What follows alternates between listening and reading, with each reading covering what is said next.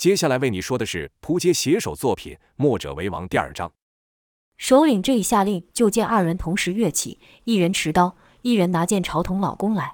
童老一个快步冲上，也是纵身而起，看这姿态是打算空手与对方的利刃相斗。对方刀剑狠力劈下，可童老却突然从二人的视线中消失，刀剑于半空交错挥了个空。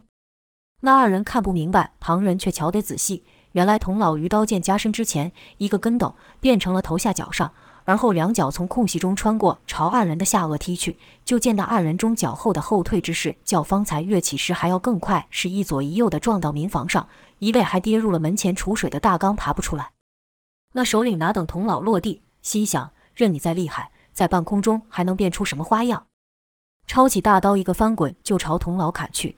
可他忘了，童老还有那一找碎兵器的绝招。大刀挥来，反给原本童老一个借力的机会。就看童老出手抓刀，可这次未用上匠心独具将其粉碎，反而只捏住了刀头。原想于落地翻身之时将首领的刀夺去，可没料到首领握得用力，这一夺居然没将刀给夺走。童老只得赶紧放手。与此同时，对方又有一人持剑攻来，童老才刚起身，那剑就朝童老的眼刺来。童老就看那剑尖从一点化成两点，与眉心仅差数寸之时，赶忙侧头避过，二人错身而过。那人低头看见刃上有血，再看童老虽避开了要害，额头终究被那剑给划伤了。这一下，童老也是惊讶，问道：“你是儒门的人？”原刚才那人的剑与儒门剑招势如破竹，极为相似。话才刚出，童老就觉不对，说道：“不，不可能，儒门之人绝对不可能像你这般。”那人却道。是又如何？不是又如何？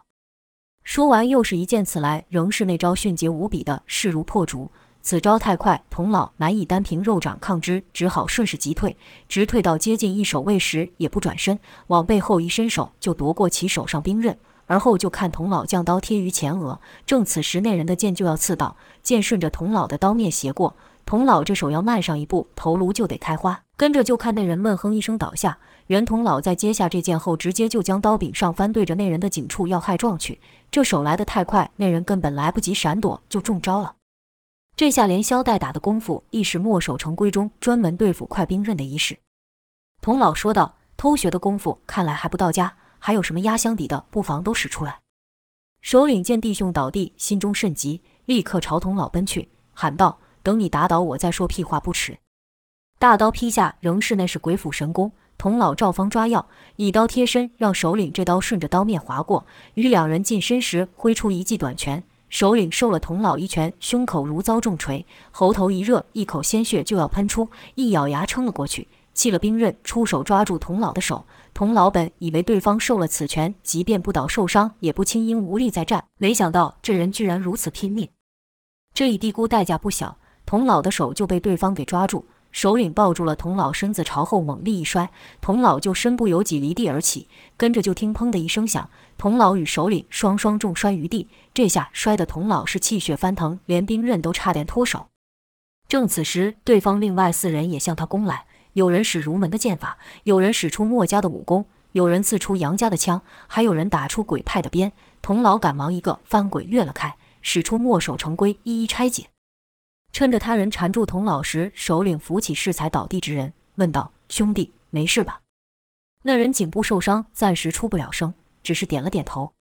就看己方四人围攻童老不下，童老那方则是愈打愈顺手。因这几人功夫各异，有的快，有的硬，有的虚，有的实，相互间毫无默契。恰给童老以一套班门弄斧的巧劲，引得他们互相攻击。有时以刀带着对方的剑去缠另一人的鞭，有时又拍打来剑，使其方向偏移，配合脚下错位，让那攻来的剑朝持刀那人刺去。首领看出了端倪，叫道：“你们都退在一旁，让我来收拾这老家伙。”首领再一出手，却是如门的力挽狂澜，刀气如狂浪朝童老席卷而来。童老知其力大，不愿硬拼，朝旁避开此招。但首领这手力挽狂澜，势头不减。翻过身，带着大浪淘岸之势，又朝童老劈来。童老不敢和刚才那样与其近身硬拼，是连连后退。眼看再过几招，童老就要淹没在狂浪的刀海中。首领突然间转攻为守，退了下去。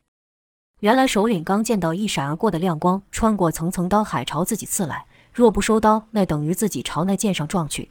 首领不知童老使的正是墨守成规中以攻代守的一招穿针引线。退了首领后，童老也不进逼，对其说道：“够了，收手吧，你们不是我的对手，就这样走吧。”其他伙伴犹疑地看着首领，首领一直有童老在此，今日想报仇已无可能，愤愤道：“可笑啊，可笑！这里是我们的家，被人占据了，你却说要保护这些家伙，要求我们离开，这就是你口中的公平？你们墨家所谓的正义吗？”童老摇了摇头，又是一声长叹，说道：“我总不能看你们让汉室重现。”首领冷哼几声，道：“对我们来说，这可不是叫什么汉室。你守得住一时，难道守得住一世？我们复仇的脚步不会终止，没有人可以挡住我们。天道不公，苍天已死，我们只能依靠自己，亲手将正义实现。”首领话虽说得狠，但听其意是有意退去。正此时，包进喊道：“一群贼匪光天化日之下行凶，难道还想走吗？今日你们是一个也别想逃。”听到长官命令，那一直没有动作的士兵才动了起来，开弓搭箭指向对方。这一变故连童老感到诧异。原来，当童老与对方缠斗之时，一名队长对包进道：“大人可不能走了匪人呢。”包进道：“可对方如此厉害，凭我们几个哪里拦得住？”那队长道：“大人没听到那贼匪说的话吗？”包进道：“听到了，听那意思，他们是打算退去了。”队长道：“哎呀，大人啊，贼匪的话怎么能信呢？”他们摆明是要化零为整啊！他们要就此散去，我们从此可就寝食难安了。大人，你想一想，有这样一群人，不别说一群了，就一个这样的人，日夜惦记着你的项上人头，你晚上睡觉能睡得踏实吗？包进想了一想，是这个道理。今日放过了这群人，说不定改天就在自己的床边出现了。队长又道：“幸运的是，我们这小城里居然有这样一位高手。我查过了，这位英雄是从别的地方调来的，和其他弟兄不太一样。”你想，改天这人要走了，我们怎么办？经不住队长一再的怂恿，包进这才下令。说时迟，那时快，未等童老阻止，那队长就喊了一声“放箭”，一阵乱箭就朝首领一行人射来。就看那首领吼道：“很好，很好！”虽然拼命使兵刃挥打箭雨，但仍有数人中箭。可就看那群人受了伤，见了血，模样更是疯狂。任凭童老如何对兵卒们大喊：“住手！别放箭！收手！”可毕竟他只是个身份低微的差役，其他士兵又怎么会听他的话？童老心想，原本就要消弭的一场战事，如此下去就更无法制止了。只听那队长不断喊道：“射，快射！有多少射多少！”声音中却充满了恐惧。适才被童老打倒那使箭之人，看到那队长躲在后面不断呐喊，便想拿此人动手。就看他无惧眼前乱箭。气势凶猛地朝那队长杀去，尽管身上中了好几箭，可那招势如破竹，并没停下。转眼间就到了那队长跟前。那队长没有拿弓，而是握刀。见那人如此凶狠地杀来，心下恐惧，居然推了身旁的一小兵去抵挡。那小兵就当了他的替身鬼。趁此间隔，队长赶忙往后跑去。那箭手也不知为何看到那队长就有股恨意，推开了那小兵，又追了上去。待二人相距剩三尺时，队长见避无可避，才挥刀自保。可二人功力相差何止一筹？那剑手一震，就将队长的刀给打飞，再一伸手便揪住了队长的脖子，原想就这样了结了他。可在此时，有一物吸引了他的注意，就看那队长脖子上挂着一饰品，这物看得眼熟。剑手激动说道：“这这东西怎会在你身上？”那是一个狗的牙齿。边上还缺了一角，被做成项链串起。那剑手记得那是小时家里的老狗小黑走后，他娘做给他的。村落的长老相信，狗是忠犬去世后还会继续保护主人。那边上缺的一角是小时候他跌倒摔坏的。那链子是他娘亲手做的，这世上独一无二的东西。他还记得娘常嘱咐要带着他，这东西能帮他挡下灾祸。那队长害怕道：“我我不是故意的，你要就还给你。”剑手手上加力逼问道：“快说！”这东西你从哪得来的？队长被此一愕，哪还说得出话来？箭手再仔细一看，那队长的脸似乎在哪里见过。突然间，那箭手似想起了什么，大声吼道：“是他，是他，就是他！”那箭手记起来了，这人的脸他看过，这人的声音他听过。当年就是这人饿倒在村前，他的父母救了他，给他吃，给他喝。而后村里被袭击，也是这人带着士兵闯入屋子。害了他父母，并放火烧了屋子。若非首领将他从柜子拖出，他就得活活被害死。他娘亲亲手所做象征幸运的首饰，也在当时落下了。此时此刻，他全都记起来了。这一刻，时间仿佛回溯了般，那箭手的眼前只剩那队长，身旁变成了当年的那个场景。不同的是，他已经不是以前那瘦弱的小孩，现在他有了力量，他要报仇。他没有看到，也根本不去注意。童老赶来了，口中喊道：“住手啊！”童老使出一杀招，欲让敌必救而无暇下手。可他不知，那剑手眼里根本就没有其他人。童老的刀挥过那剑手，揪住队长的手。那剑手根本就不去防备，连一声闷哼都没喊，仿佛没有感觉似的。另一手将长剑刺出，解决了那队长。童老看着那剑手，脸上带着笑，满足的笑容。杀了仇人剑手，才注意到童老，就听他一个字一个字清楚的说道：“你拿走了我一地，就拿一地来偿还吧。”说着，就弯起剩下一臂，将童老牢牢勒住。童老就觉此人身上的力量较刚才增加何止一倍，即使用上匠心独具，也挣脱不开。那剑手手再一用力，咔啦一声，居然将童老的一臂给废了，跟着大喊道：“替我复仇！”这一声喊。那群人个个神情皆变，有几人冲向士兵，首领则是朝童老攻来。见对方来势凶狠，童老为自保不容留手，是斜身发劲，以肩出力，震向那剑手。就听几声骨裂之响，可那剑手兀自不松手。这时首领的刀就到了，是当头劈下。童老双手被制无从招架，只得带着剑手朝后退去。可那剑手哪容童老闪避？童老想往后退，他就用力往前顶，想让童老动弹不得。童老是连发三力才得以挣脱。此时首领的刀劈下，只听童老惨叫一声，他的一臂受伤，连带着那剑手剩下的一臂也削去。童老抬腰出脚，将首领给踢飞，借这一力再往后撞，那剑手口喷鲜血，像泄了气般软去。可那断手始终是拉着童老不放。挣脱剑手后，童老没有停下动作，因此刻他也身负重伤，知道自己这口气一松，倒下的不光是自己，还有其身后无辜的百姓。为了救人，童老硬憋着这口气朝对方杀去，如一条红龙般咬向敌人。血是敌人的，也是自己的。可奇怪的是，他发现这群人的功力也和适才那剑手一样，突然间增加。刚才他以一敌四还犹有余力，现下光应付两人都显得吃力。一轮苦战后，对方也多半负伤。童老撑不住，跌坐在地，胸口起伏剧烈，努力地换气。首领道：“这群人与你非亲非故，你为何要做到如此程度？”童老道：“报仇只是让仇恨一次又一次地延续下去。人如此，国家也是如此，天下将永无宁日。你们有报仇的权利，我也有我的信念的。若能平息你们的恩怨，便是将这笔账算在我身上，我也无所谓。”首领听完后冷笑道：“你凭你，你算是个什么东西？”你根本不懂我们的遭遇，你什么也不懂，在这边装什么大义？你只顾实现自己的狗屁信念，却要牺牲我们的正义。”童老说道，“你的仇人已死，其他人是无辜的，放过他们吧。”首领道：“无辜？你跟我们谈无辜？难道我们不无辜吗？难道我们就活该吗？不可能，不可能！有罪，有罪！你们每个都有罪！”首领如此大声说话，其实是为了引童老注意，因他在童老受伤时听到一声喊叫。是一个小孩的声音。首领接着说道：“这不是你的家，死的也不是你的亲人。说轻松话谁不会？等你也尝过这份痛苦后，才有资格和我说话。”后方已经有人搭起了弓。首领一说完话，就朝那小孩射去。那小孩不是旁人，正是童风。刚才见童月受伤，忍不住喊出了一声。虽然小张赶忙捂住他的嘴，但还是被首领给注意到了。童老大喊道：“不要！”就看那剑笔直的朝童风飞去。童风还一无所知地愣在原地，跟着就听“噗”的一声响，那剑就插在了童老的背上。为了保护童风，童老奋出最后的力量，是以身作盾，替童风挡住了那利剑。就看童老以单臂紧紧抱住童风，火热的血就流到了童风稚气的脸上。但对手的动作可不会因此停下，那把弓又再次搭上了箭。半空中就听有人喊道：“都给我停手！”是吼声如雷。首领赶忙催道：“放箭！”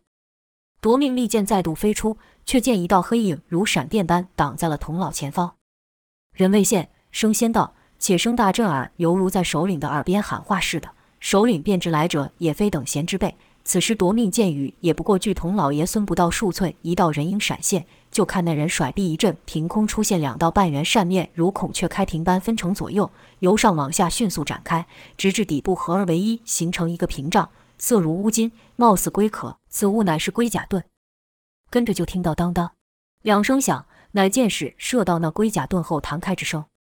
再看那神秘人，一身浓妆，除脸部用粗布盖住口鼻外，其余皆与常人无异。神秘人扶着倒地的童老，童老见那人到来，像松了一口气般说道：“这次你提早来了。”神秘人道：“可惜来的还不够早。”童老道：“帮我一个忙。”神秘人回道：“老师，尽管吩咐。”童老道：“这群人也有苦衷，别下死手。”神秘人点点头：“我自有分寸，您放心吧。”童老又嘱咐道：“他们还会使许多家的武功，别大意了。”神秘人点点头后，挺身站起，是一手拿着龟甲盾，一手握拳，昂然向前与首领等人相对而至。首领不屑地说道：“又来一个嫌命长、多管闲事之人！你们莫教的人都是疯子不成？这么急着替旁人送死去，没看到他的下场吗？”神秘人未理会首领的讥讽之言，直道：“童老要管的事，那便是我的事。看你们也伤得不轻，要打我来当你们对手，要走我也不会阻拦。”首领道：“走，笑话！他打死我的兄弟这笔账可还没算，就算拿你们三个的命来偿还，都不算完。”神秘人道：“行，我就在这。”你们哪个有本事取我性命的，就上来吧。神秘人边说话边走近，那副大义凛然、无所畏惧的样子，使首领居然不由自主地退了一步。难道自己被这人武功给吓到了？不对，这人即便再厉害，又哪及得上他的万分之一？难道是被这人的气势镇住了？也不对，在他身上没有像自己这般强烈的杀心，也不见那如绝世高手的压迫感。到底是什么原因，让那老头跟这人甘愿替这群毫不相干的人送死挨刀？首领完全无法理解，但他知道他不应该退，也不能退，所以他抬起刀，大吼一声，欲以吼叫声盖过他的退却，跟着冲上前去，以一招鬼斧神工当头狠劈。见首领一有动作，神秘人几乎是同时冲向前，纵起、缩身、举盾，在首领眼中，神秘人真如乌龟一般躲进了壳内。首领喊道：“缩头乌龟，看我一刀把你壳都给劈炸了！”龟甲盾与一般士兵用的方盾不同，方盾是平平整整的。龟甲盾则是盾如其名，是中间凸起且上有特殊的纹路，可让盾上的力量分散。故神秘人受了首领这一刀之力，没有被打退，反而是像陀螺般的迅速翻转起来。神秘人就借着此力道翻身，另一手顺势向前一划，就看一短刀贴壁而出。此刀不长，也就是一小臂的长度。适才这短刀藏于神秘人的臂下，无人发现。此刻突然间挥出这刀，就抵到了首领的脖子上。其他人见状是既惊又怒。惊的是，眼前这人怎么如此厉害？一出手就制服了头。怒的是，若他敢杀了首领，他们誓死要杀了他来为首领陪葬。即使刀底咽喉，首领也未求饶，而是以怨毒的眼神看着其他人，说道：“想要挟我是没用的，来动手！到了阴间，我都不会放过你们，你们每一个人我都不会漏了。”出乎众人意料，神秘人将首领往前推开，居然就这样放了他。首领也是一愣。他完全无法理解这人到底在想什么，难道是在羞辱自己？首领往前走了几步，突然翻身又砍出一刀，这次使出力挽狂澜。就看神秘人向前一踏步，那短刀瞬间架在力挽狂澜下刀的途中，使首领这招根本使不出来。首领只得后退一步再出刀，神秘人又如刚才一样于中途截住了自己，首领只得又往后跃一大步，如此反复四五次皆不得手。首领发现自己的武功在这人面前完全没有作用，且自己的力量还变得愈来愈弱，因其所练之功受情绪影响极深，可以说是以恨意为基底，愈恨所激发出来的力量愈大。但他对眼前这神秘人是无怨无仇，若神秘人一上来便以死相拼也就罢了，可他却接连放过自己。首领此刻的情绪是困惑大于仇恨。首领骂道：“他娘的，你到底是什么意思？要杀不杀，要打不打？”神秘人道。我不会伤你，也不会让你们再杀人。还是那句话，要打我来当你们对手，要走我也不会阻拦。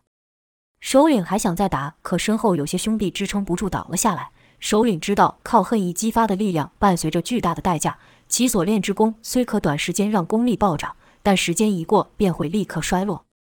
此刻面对眼前这人，首领也无法发挥出力量。对他而言，自己弟兄的性命自然比这神秘人更为重要，只得恨恨道：“好，好。”跟你们末教的这笔账算计下了，还有你们这群侵占我们土地的人，从此也别想安心在此生活。我们会再来的，到时看还有谁保得住你们。说罢，抬着倒地的弟兄离去。神秘人待他们远离后，喊道：“守城将军何在？”包进赶忙跑出道：“小小将在此。”神秘人道：“你也听到了，他们现在虽然走了，但还会再来。你须得一面严守城门，一面派人请求援助。”包进是一一答应。神秘人这才回到童老身边，这时童老已闭上眼，神秘人探了探童老的胸口，心脏还在跳动，但甚是微弱。找了匹马将童老抬上，另一手抱上童风，策马便走。那人对童风说道：“风儿，别怕，我不是陌生人，我可是一直都看着你长大的。”一日急行后，来到溪水边，那人才停下稍作休息，舀了几口水分给童风后，又给童老。就看那人两手分按童老胸前背后，童峰不知道他在干嘛，原想张口询问，但想这人既然出手救了我们，应该是个好人，或许是在帮爷爷疗伤，就没敢多问。没多久，那人是全身大汗，可童老却依旧没有反应。童峰的眼睛是片刻不离童老，直到那人收手，童峰才问道：“爷爷怎么了？怎么还不张开眼睛？他流了好多血，会不会有事？你会救爷爷吧？你会救他的，对吧？”那人吁了一口长气后道：“以我的功力，恐怕只能做到这样了。”童风道：“这什么意思？”那人道：“我暂时封住了童老的穴道，止住了血，但童老伤得太重，凭我的功力，只做到助其疏通内息。”童风是一句也听不懂，急得快哭了，道：“那怎么办？那爷爷要怎么办？爷爷会不会死啊？”那人道：“我要带他去首领那，或许他有办法。”童风不解，问道：“什么首领？”听童风这一说，那人才想起了什么，：“对了，我都忘记童老从没和你提过我，我叫王离，童老是我的义父。”童风是一脸茫然，道：“你在说什么？”王离没回答童风，反是摸了摸童风的肩，说道。这件衣服你穿起来果然很合身。听那人叫的亲切，童风奇怪道：“你刚才说你看着我长大的。”王离道：“你还记得每年生日都会收到一盒雕着动物图案的糕饼吗？”童风点点头。王离道：“每年的这个时间是我和童老约定的日子，也是我最期待的日子，因为童老会告诉我你的近况，告诉我你又喜欢上了什么东西。”童风问道：“那些蜻蜓和狗狗的点心都是你送给我的？”王离微笑点头，童风又道：“那为什么我从来没见过你？爷爷也从来没提过你。”王离叹了口气，道：“自从你爹出事之后，童老就几乎不理世事了。除了我之外，他也没和其他人联系。童老希望你能远离一切，包括我。真没想到，我们是在这样的情况下见面。”童风回想每次想问爹的事情时，童老总是沉默以对，不论自己如何吵闹，童老都不提一句。此刻听这人提起，忙问道：“我爹？”我有爹爹。王离道：“你当然有爹。”童风道：“那他还活着吗？为什么不来找我？为什么爷爷从来都不告诉我爹爹的事？”王离道：“这是一言难尽。我也好久没有他的消息了，但我相信他不会有事的。在我们这一辈中，他是最厉害的。印象中的他比任何人都热心、积极、富有正义感。”童风又问：“你和我爹很好吗？”王离道：“我们何止是好，你爹就是我的结拜大哥。”童风说道：“那为什么你不知道他在哪里？”王离道：“我最后一次见他是十多年前，之后就音讯全无。”童风喃喃道：“原来我有爹，我有爹爹。”然后说道：“那我娘呢？”王离突然面有难色，追问几次，王离只是不语。童风哭道：“和我说呀，为什么我不能知道？为什么你和爷爷都要瞒着我？”